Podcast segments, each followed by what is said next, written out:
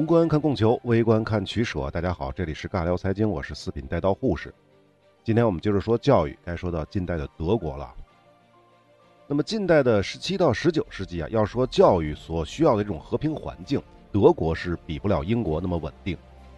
但跟法国相比呢，虽然法国更乱，但好歹是一个完整且统一的国家。而德国呢，连近代意义上的国家都算不上，而是大大小小林立的封建邦国组成的一块无主之地，没有共主啊，没有共主之地。不过呢，大家想一想，我们前面是讲过的，中国的哪两个时期的文化思想创新最活跃呢？恰恰是邦国林立的春秋战国和魏晋南北朝。那这方面的德国其实也是一样的。由于王权没有那么强大，所以宗教改革才能在德国发端。随着新教的影响，更多德国的地区呢出现了德语学校。这样一来啊，学生就能看懂马丁·路德翻译的德语圣经和相关的注解。这个呢，应该就是德国初级教育的雏形。那同样是由于邦国林立，小国之间的矛盾重重，在这种情况之下，德意志地区各邦国最想要的就是培养出忠诚且顺从的国民。当然也需要大量的综合素质更好的士兵，因此啊，德意志的很多地区的公国很早就颁布了强迫教育法令，并开办和收编了大量的初级学校，而且严格控制这些小学的教育权。因此呢，世界上最早颁布强迫教育法令的地区就是德国。那最早到什么时候呢？一五五九年的威登堡公国，也翻译成维滕贝格公国，他们是只限男孩是必须要参加义务教育的。而另外一个叫做帕拉丁茨韦布吕肯公国呢，则在一五九二年成为世界上最早的不限男女孩实施义务教育的地区。当然了，还有一个说法，说世界上最早颁布义务教育法令的是一六一九年的魏玛公国。那具体到底是哪个呢，并不重要，虽然他们前后差了大几十年啊。因为如果严格的按照现在对义务教育的标准来看，是三个原则：强制、免费和普及。如果把这三个原则都加上的话，其实是无法确定哪个才是第一的，因为很多资料是不详细的。但仅从强制这一点来区分的话，威登堡公国肯定是最早的，毕竟这里也被称为路德之城。没错啊，这个地方就是当年的马丁·路德跟天主教决裂的地方，是宗教改革的发端之地。那么至于后来统一德国的普鲁士呢，则是在1763年颁布了现代义务教育制度《一般学校规章》。明确规定了五到十三四岁，不管是男女，都必须接受教育，否则家长会遭到罚款。当然了，那个时代的德意志地区的初等教育依旧是以学习语言和宗教思想为主的，后来才又增加了一些算术啊、历史啊、自然这些学科内容。不过呢，虽然德国的义务教育起步的很早，但问题是，由于长期的战乱，德意志地区一直都缺乏合格的教师，很多老师其实都是教师兼任。甚至还有一些是什么裁缝啊、鞋匠，甚至残废军人，这就使得德意志地区的义务教育的质量参差不齐。那么，下面再来说说德国的大学。德国在文艺复兴之前有九所中世纪大学，之前我们讲过的。那么到十七世纪末到十八世纪初又创立了一批，其中最著名的就是一七三四年的哥廷根大学。到目前为止啊，已经有超过四十位诺贝尔奖得主是在哥廷根学习、任教或者是从事过研究工作。而且这其中最大比例的是实打实的物理和化学及医学奖，也有少数呢是不那么靠谱的和平奖和文学奖。当然，这其中绝大部分是在二十世纪上半叶的事儿了。随便说几个名字啊：高斯、黎曼、普朗克、海森堡、狄拉克、费米、泡利、奥本海默等等等等。那多说一句，大家知道吗？哥廷根大学的创建是与当时的英国国王乔治二世有密切关系。没有想到吧？一个德国的大学竟然跟英国国王有关系，因为这乔治二世还有一个身份是汉诺威选侯国的大公，而他本人呢，压根儿就是出生在汉诺威的。乔治二世在1734年委派了汉诺威选侯国的大臣冯明西豪斯，在其领地之内创办了哥廷根大学。如果你不相信的话，你知道哥廷根大学的全称是什么吗？是乔治奥古斯特哥廷根大学。而乔治·奥古斯特就是这乔治二世的名字，英国国王的名字。而哥廷根呢是地名。如果大家不信的话，可以去查一下哥廷根大学的印章，那印章画的就是乔治二世坐在王座上的样子。如果大家懒得找的话，也可以到我的微信公众号“四品带刀护士”关注之后呢，回复关键字“教育”或者是“教育学”，一看就知道了。好，接着说德国的大学。那在这个时期的大学啊，就德国的大学，十八世纪左右啊。他们在早期还是教授宗教神学和古典主义课程为主，差不多要到十八世纪末到十九世纪初，德国的大学才普遍完成了现代世俗教育的改变。提到现代世俗教育的改变呢，就必须要说德国的柏林大学。当时在拿破仑横扫欧洲之前啊，德意志地区的所谓的义务教育是什么呀？都只是在少数的公国实行，而且学的也都是古典知识和神学为主，还有什么医学之类的。德国真正的教育革命要等到被拿破仑打得割地赔款之后。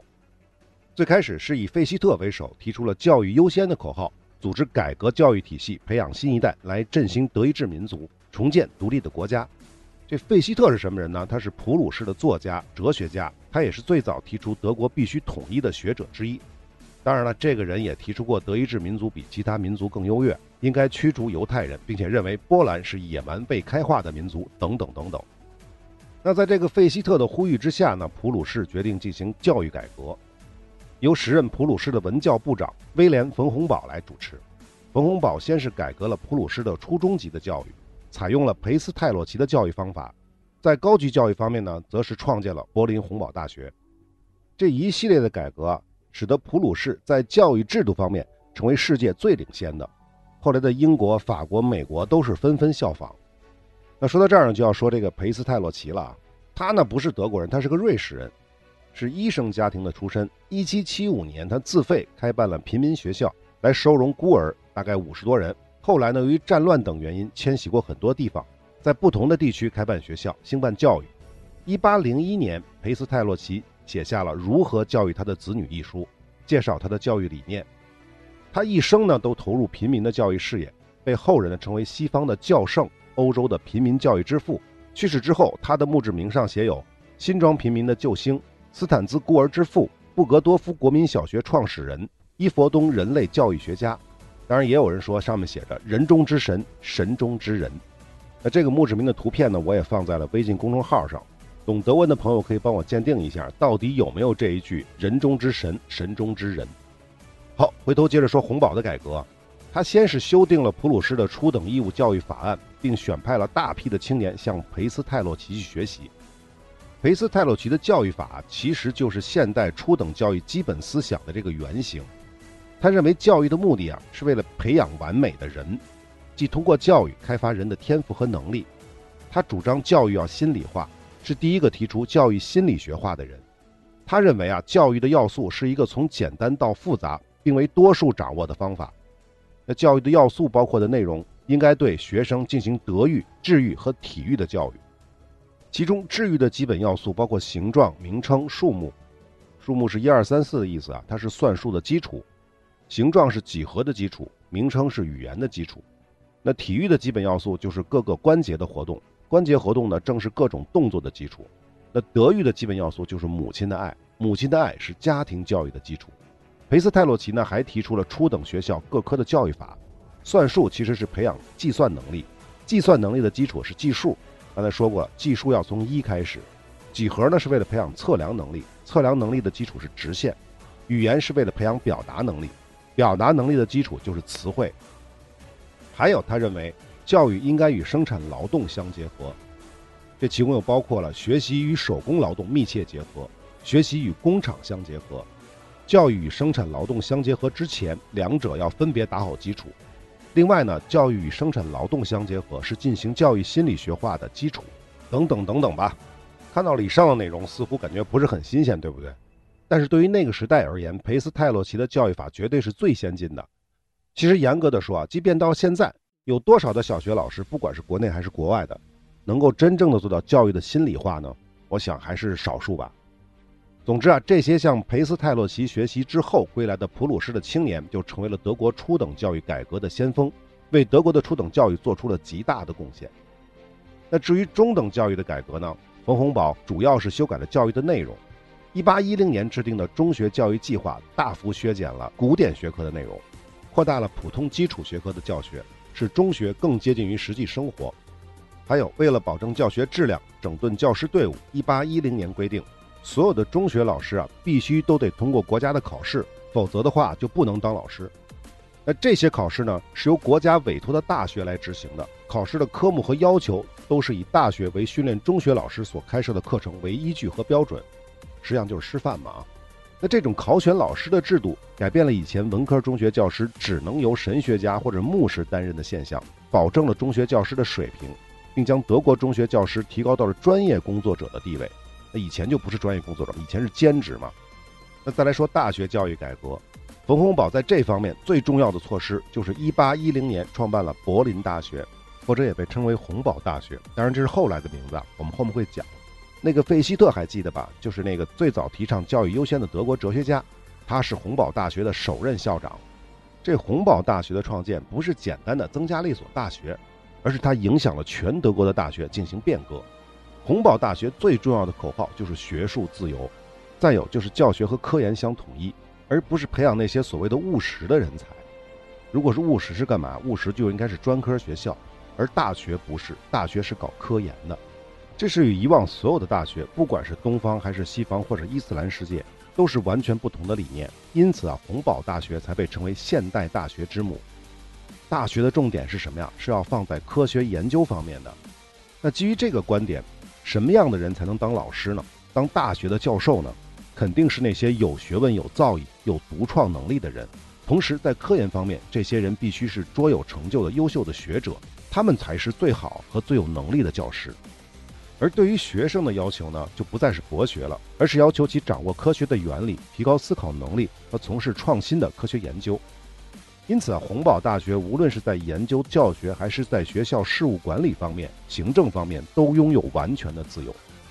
柏林大学实行教授治校的原则，校长呢是一年选一次，学生有权批评校方，并享受大学的公民权。在洪堡大学建立之后，洪堡的办学理念很快就传遍了全世界。有不少大学都是效仿它来进行整顿或者是新建的，比如日本的东京大学、美国的约翰霍普金斯大学和一些州立大学，就美国的州立大学。那么到目前为止，洪堡大学一共诞生了五十七位诺贝尔奖获得者，因此呢，它一点儿也不比前面说的哥廷根大学差。当然，他们之间也有重叠，就这些诺奖或者是有重叠的，比如普朗克和海森堡。那么下面说几个曾经在洪堡大学任职或者是学习过的著名人士啊。爱因斯坦、薛定谔、赫兹、拜尔、地理学家魏格纳、李希霍芬。李希霍芬知道是谁吧？丝绸之路概念就是他提的。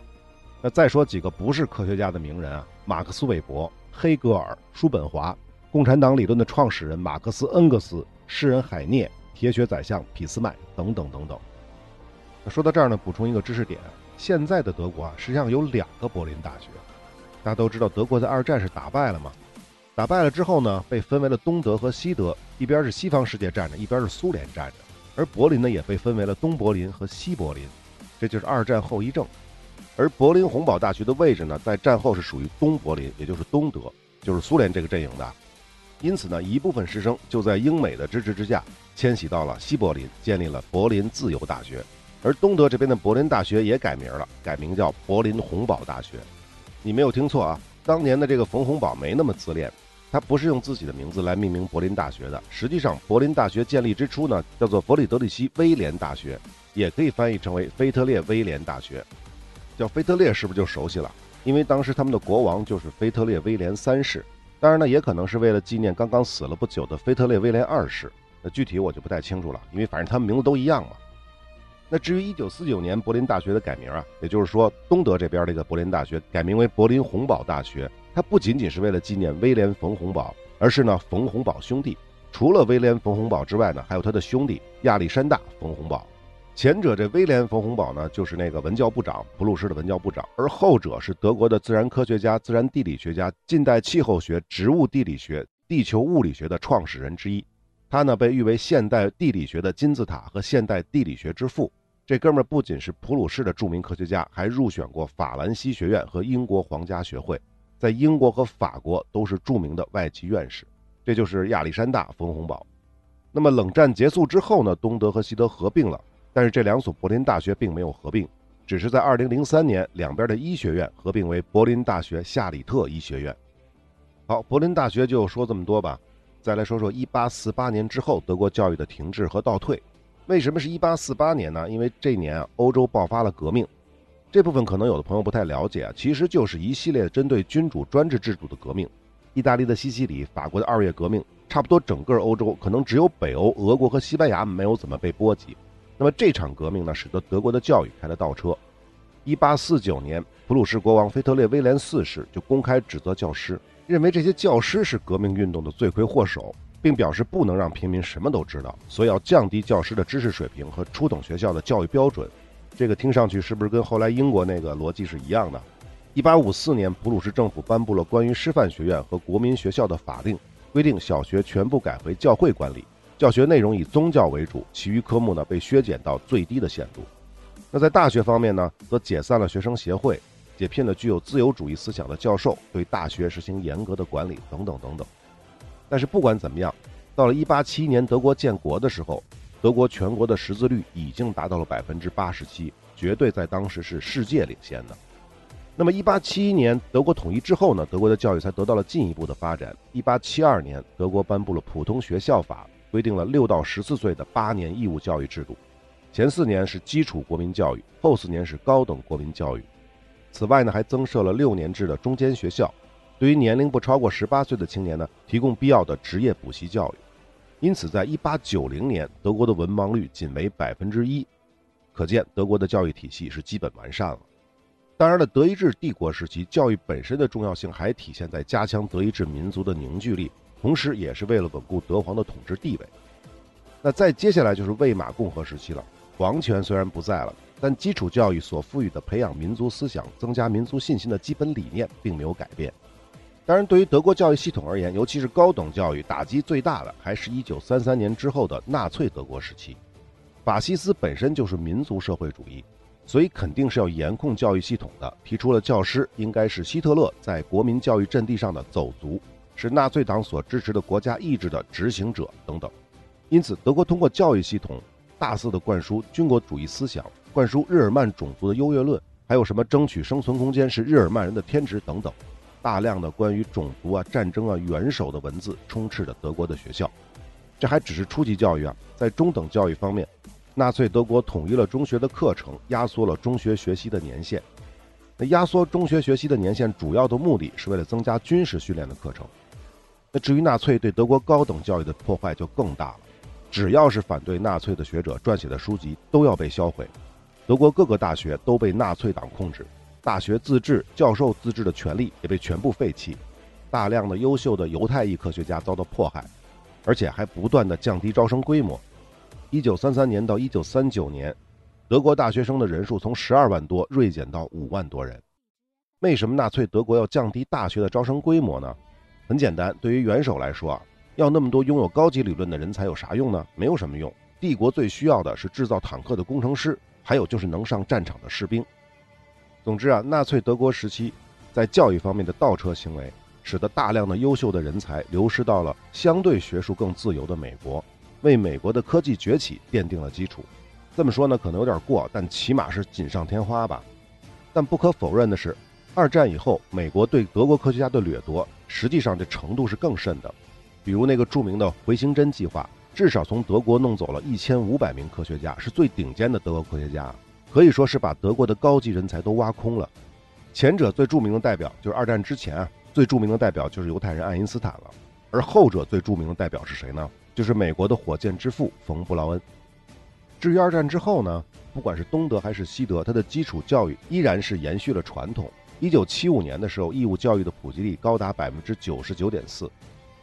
那现在的德国教育依然是十分发达的，义务教育为十二到十三年，因为德国是个联邦制国家，各州的规定不太一样。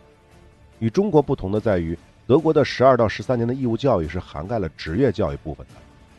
简单说两句啊，德国的基础教育是四到六年，各州是不一样的，相当于就是我们中国的小学。那到了中级教育，就是所谓的中学，它是可以选的，可以选职业中学、实用专科中学、文理科中学和综合中学。听名字就应该知道，前两者已经属于是职业教育了，就是职业中学和实用专科中学，而文理科中学对应的是初中的概念，完全我们现在中国的初中概念。而综合中学呢，相当于是延后了职业教育的选择时间，可以理解为你上完初中之后呢，你再去选择未来是上大学、念高中、上大学。还是进入职业学校，那么到了中高级阶段，就是文理高中和职业学校，那对应的就是我们的高中和职高。但注意啊，德国的职高念完之后啊，还可以继续深造应用技术大学或者是高等专业大学，相当于我们的大专。而现在德国的大学啊，自然是远不能跟二战之前相提并论了。目前德国排名最高的慕尼黑工业大学，世界排名呢仅为五十多名；排名第二和第三的慕尼黑大学和海德堡大学，世界排名六十多；而排名第四的曾经世界闻名的洪堡大学，排名已经在一百一十开外了。至于另一个曾经的牛校哥廷根，在德国排名十二，世界排名仅为一百九十五，已经远不能跟当年相提并论了。好，关于德国近代的教育基本上就说完了啊。可以说呢，德国是现代教育的发源地。当然，裴斯泰洛奇不是德国人了，但是真正推广裴斯泰洛奇的这些现代教育的理念呢是德国。再有就是义务教育的发端，也百分之百，整个的欧洲也讲，西方世界也讲，最早是来自于德国。全世界来讲呢，应该也是最早来自于德国。那么第三呢，就是真正现代意义上的大学，也是最早来自于德国，就是我们之前讲的柏林洪堡大学。只不过呢，通过一场战争，或者这是两场战争，一战和二战，其实主要还是二战，德国的高等教育呢，基本上就被打回了原形，回到了欧洲的平均水平。那么世界上最好的大学去哪儿了呢？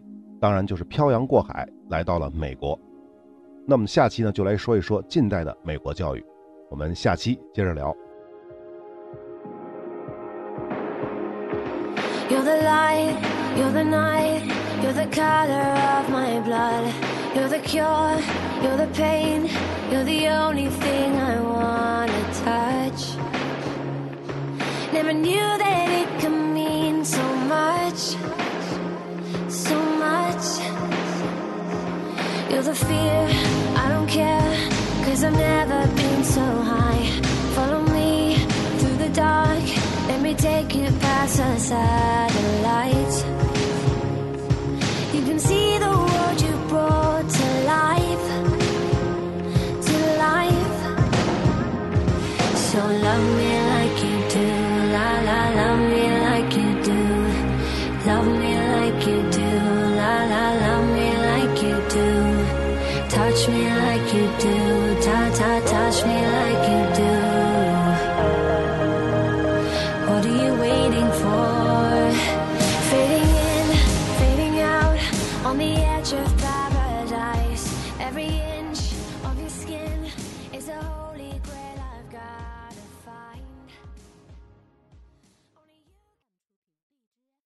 好，音乐听完了。如果您本期节目还没有听过瘾，而下期节目还没有更新，您可以选择我们的抢先听功能，提前收听本系列的全部内容，甚至是下一个系列的节目也可以。